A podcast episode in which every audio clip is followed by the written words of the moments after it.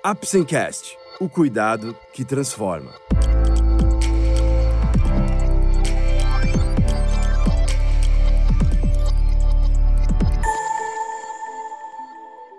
Hoje vamos falar sobre incontinência urinária. Você vai saber mais sobre os tipos de incontinência urinária, fatores de risco, impactos na vida, diagnóstico e tratamentos. Vamos lá? O Apsencast é um oferecimento da Apsen Farmacêutica. Através desse podcast, vamos levar para você conhecimento e informações de qualidade sobre temas relevantes na área da saúde, de uma forma leve e acessível, porque para nós da Apsen, cuidado também é instruir. O que é incontinência urinária? É a perda involuntária de urina. A urina escapa sem que a pessoa quisesse voluntariamente urinar Tipicamente, as roupas íntimas ficam molhadas. Tipos de incontinência urinária e frequência na população.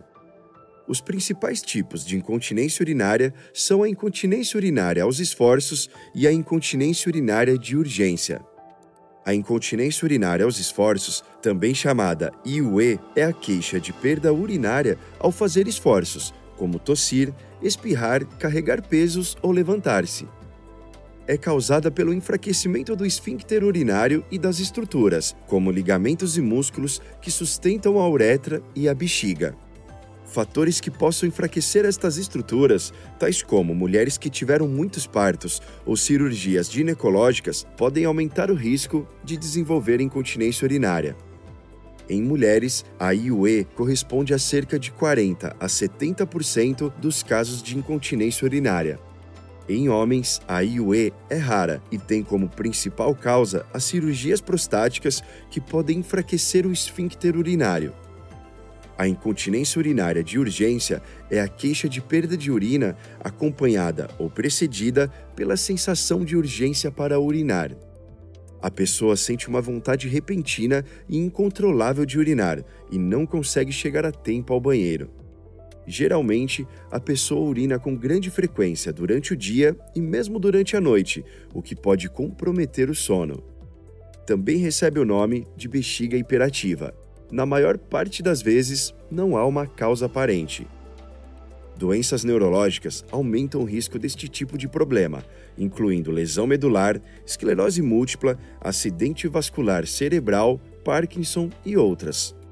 Homens com hiperplasia benigna da próstata também podem apresentar este problema. A avaliação deve sempre afastar a existência de outros problemas na bexiga, tais como infecção urinária, pedra ou tumores.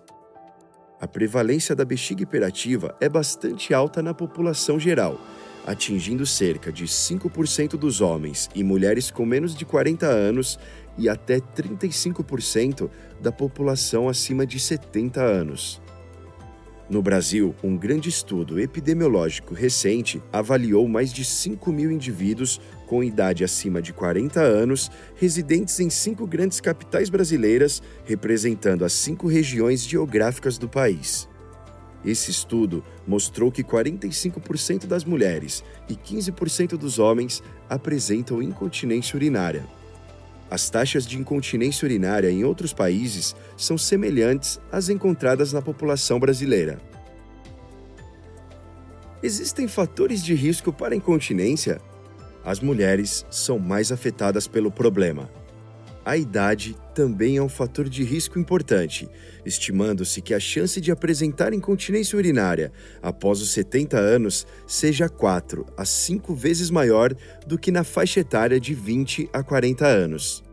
Entretanto, a incontinência urinária não deve ser encarada como normal em nenhuma faixa etária, podendo ser tratada adequadamente na grande maioria dos pacientes. Além da idade, outros fatores que aumentam o risco de apresentar incontinência urinária são a multiparidade, ou seja, ter muitos filhos, antecedente de cirurgias ginecológicas, diabetes, obesidade e a presença de doenças neurológicas. Nas mulheres, a diminuição de estrógeno que ocorre na menopausa parece também ter alguma importância. Entre os homens, além da idade e diabetes, o antecedente de cirurgia de próstata, notadamente para o tratamento do câncer, é o principal fator de risco e cerca de 10% persiste com incontinência urinária, mesmo depois de meses da cirurgia. Qual o impacto da incontinência urinária nas pessoas? A incontinência urinária pode ter várias repercussões negativas. Estudos demonstram que pessoas com incontinência urinária costumam ter pior qualidade de vida, maiores níveis de ansiedade e depressão, redução na produtividade no trabalho e podem se afastar do convívio social e da intimidade com o parceiro, por causa das perdas de urina. Além disso, o uso de absorventes ou fraldas representa um incômodo e um gasto adicional e pode aumentar o risco de dermatites. A incontinência urinária também pode aumentar o risco de quedas entre os idosos. Finalmente, mas não menos importante, em alguns casos, a incontinência urinária pode ser causada por um problema de saúde mais grave, como infecções, pedra na bexiga, doenças neurológicas e até tumores da bexiga ou próstata. É possível prevenir a incontinência urinária? A adoção ou a manutenção de um estilo de vida saudável com a prática de atividades físicas regularmente, boa alimentação e perda de peso ajudam a evitar a incontinência urinária ao longo da vida. Pessoas com excesso de peso podem melhorar da incontinência urinária ao perderem peso.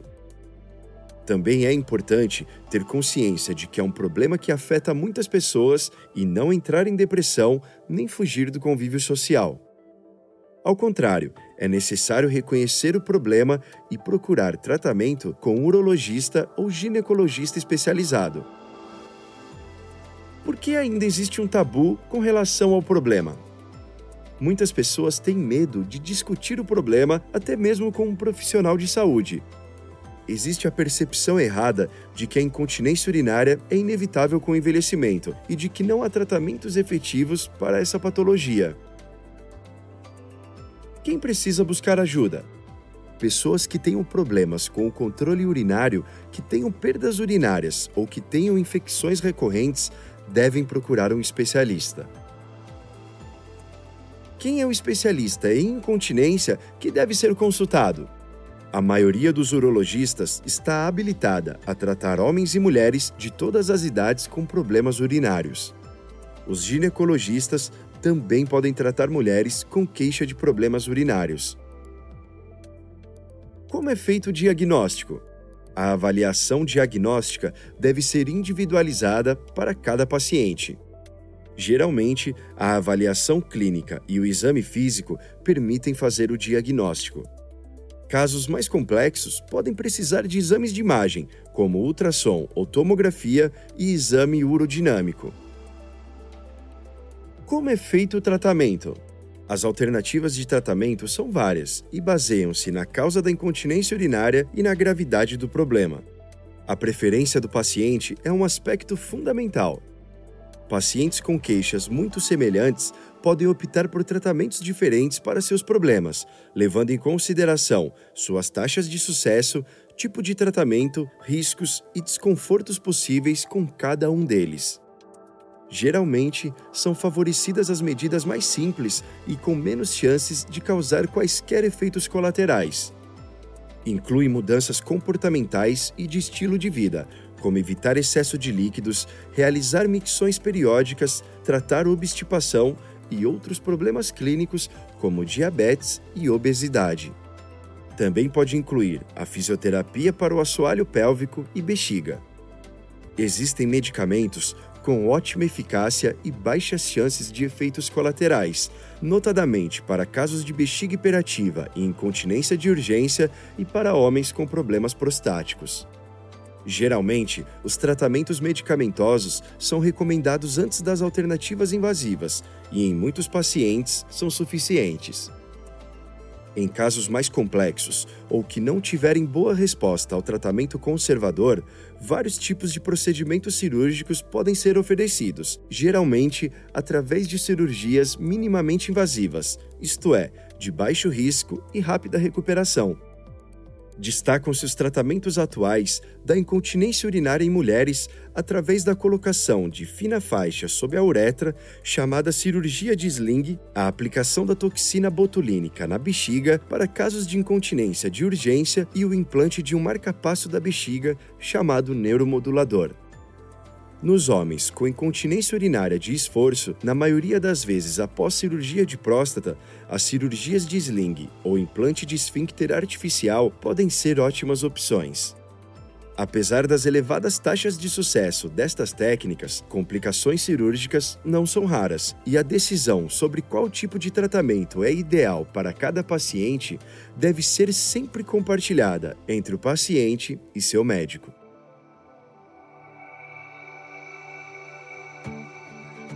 Esse foi mais um episódio do Apsencast. Esperamos ter conseguido esclarecer um pouco mais sobre o que é a incontinência urinária, os tipos de incontinência urinária, fatores de risco, impactos na vida, diagnóstico e tratamentos. Lembre-se que, para o diagnóstico e tratamento corretos, é essencial procurar um profissional da saúde. Obrigado por ouvir o Apsencast e até o próximo episódio. Este é um podcast feito pela Apsen em parceria com o Dr. Cristiano Gomes, urologista, CRM 69405-SP. Apsen Farmacêutica, o cuidado que transforma.